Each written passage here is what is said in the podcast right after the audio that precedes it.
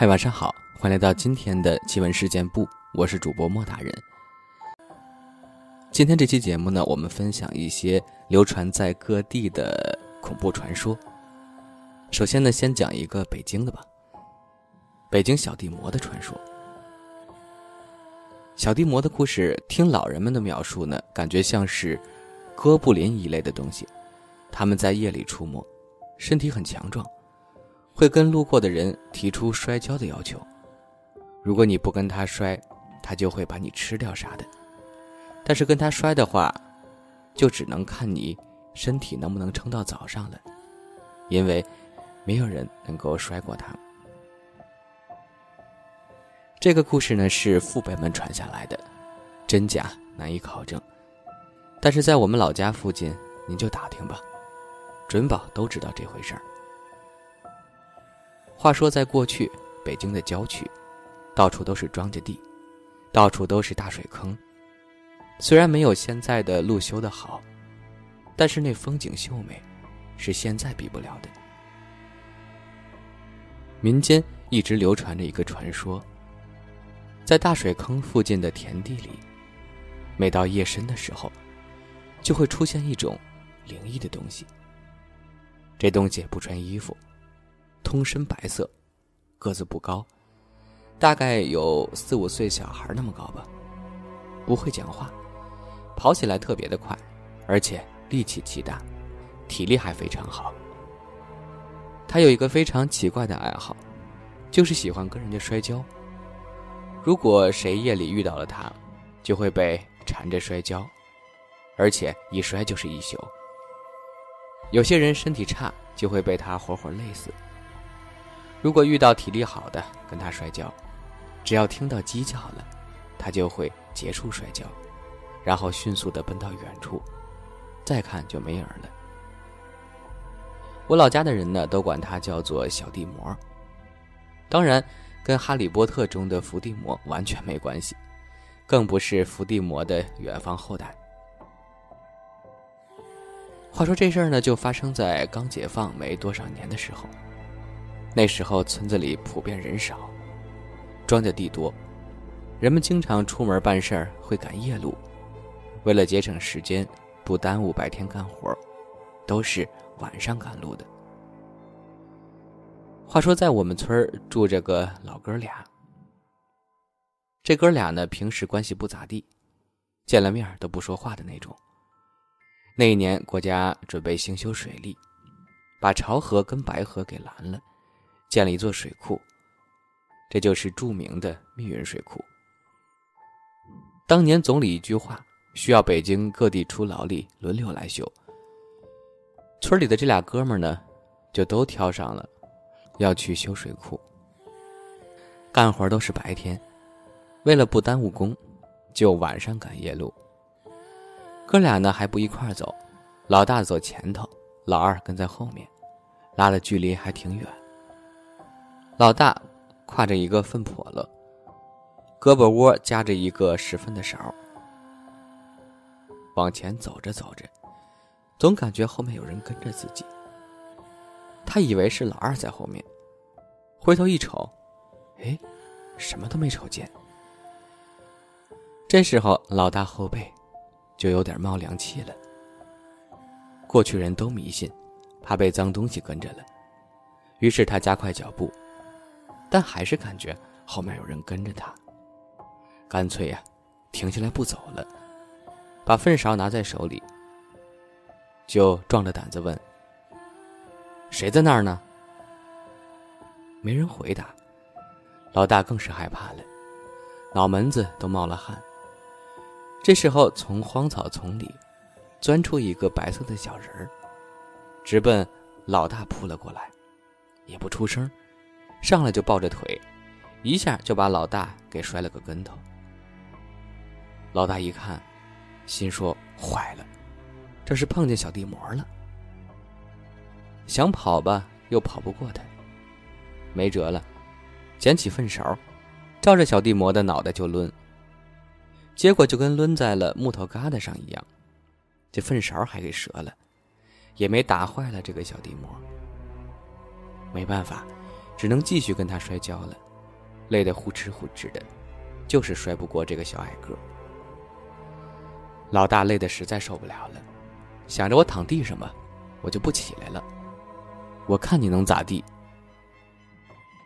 结果这个小地魔呢，把老大给抱起来往地上摔，这大伙人哪受得了啊？只能站起来继续摔。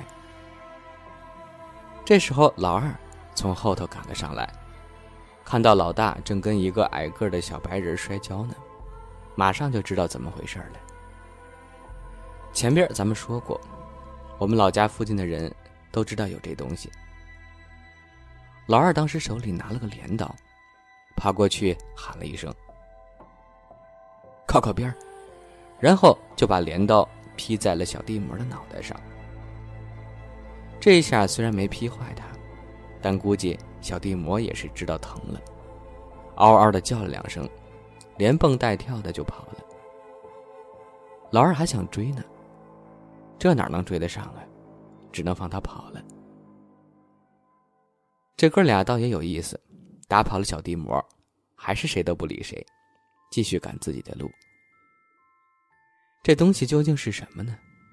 一直没有人能说得清楚。总之，在我老家这儿，一直都流传着这个传说。具体见过小地魔的，就是这俩兄弟了，但是他们也早已作古，无法求证。从老人们描述来看，跟外边流传的水鬼倒是很像，但是。又有很多不同的地方。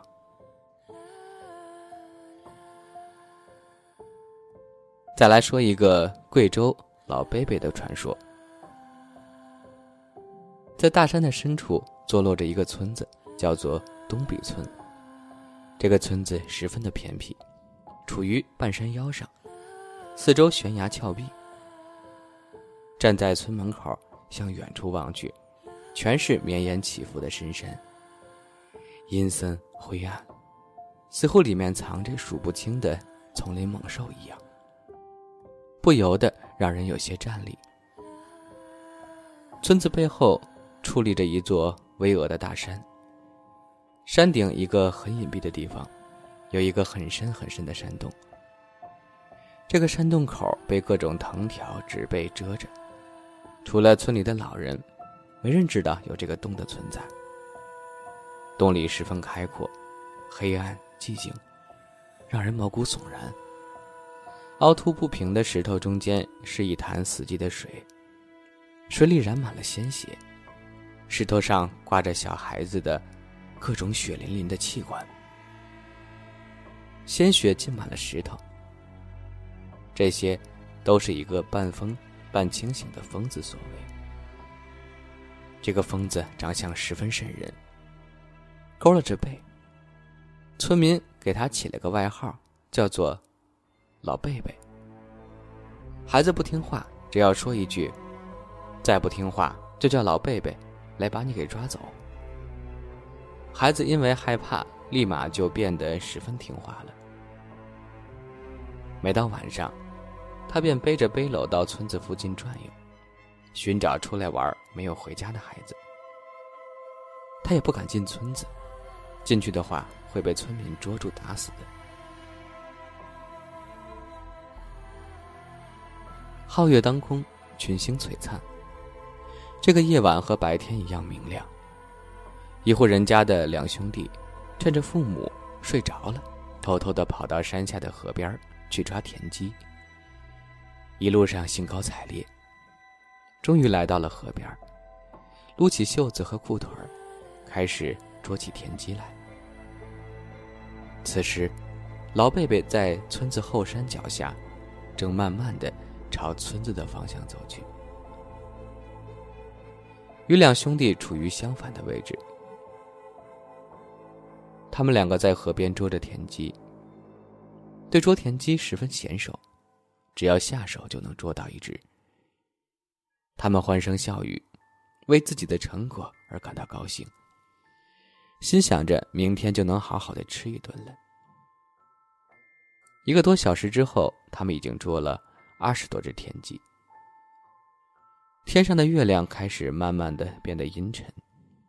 两兄弟看着篮子里的田鸡，收获满满，便回村子了。此时，老贝贝已经在村子周围转了半个多小时，没有发现一个孩子的踪影。有些累了，便随便找个地方坐了下来。而两兄弟并没有意识到潜在的危险，还一路高歌呢。不巧，这声音被正在休息的老贝贝听到了。他嘴角一笑，跟随着声音走去。在离村子大概还有四里的距离，老贝贝找到了他们。此时天空显得格外阴沉，灰蒙蒙的。好在还能隐约看见脚下的路。两兄弟走在树林中间的路上，看着这越来越黑的夜晚，两兄弟开始变得害怕起来。越往树林深处走去，就越黑，越是害怕。他们在黑暗的树林中加快了脚步，四处张望着，仿佛树林里藏着吃人的猛兽。突然，老贝贝出现在他们的身后，发出恐怖的笑声。兄弟俩张慌失措，拼命的往村子里跑，嘴里还高喊着：“救命啊，救命！”哥哥背着田鸡跑得比较慢，弟弟则跑得比较快。尽管两个人都拼命的逃跑着，但哥哥还是被抓住了。老贝贝抓住了哥哥，就停止了对弟弟的追赶，弟弟逃过一劫。弟弟跑回村子里，向村中的村民求助。他的父母知道哥哥被老贝贝抓走了，心里非常担心和着急，立马带着村民们举着火把，到山里到处搜寻。把山中的每一个角落都搜遍了，可始终没有找到任何一点蛛丝马迹，哪怕连一只田鸡都没有看到。而此时，老贝贝已经抓着哥哥回到了那个没人知道的山洞里。这位哥哥的结局可想而知。村民们又继续搜寻了几天，还是没有找到小男孩。想着被老贝贝抓了，已经没有生还的可能了。村子中开始为小男孩办理丧事了。父母和弟弟伤心的守在哥哥的灵位前哭泣着。这时，哥哥突然跑了回来。他具体是怎么跑回来的，没有人知道。哥哥也不说具体原因，只说自己半路上逃出来的。从那之后，人们再也没有见到那个半疯半清醒的老贝贝。从小男孩被老贝贝抓住，到老贝贝把孩子带到山洞之后，这之间发生了什么呢？没有人知道。只知道小男孩安全的回来了，而老贝贝再也没有出现过。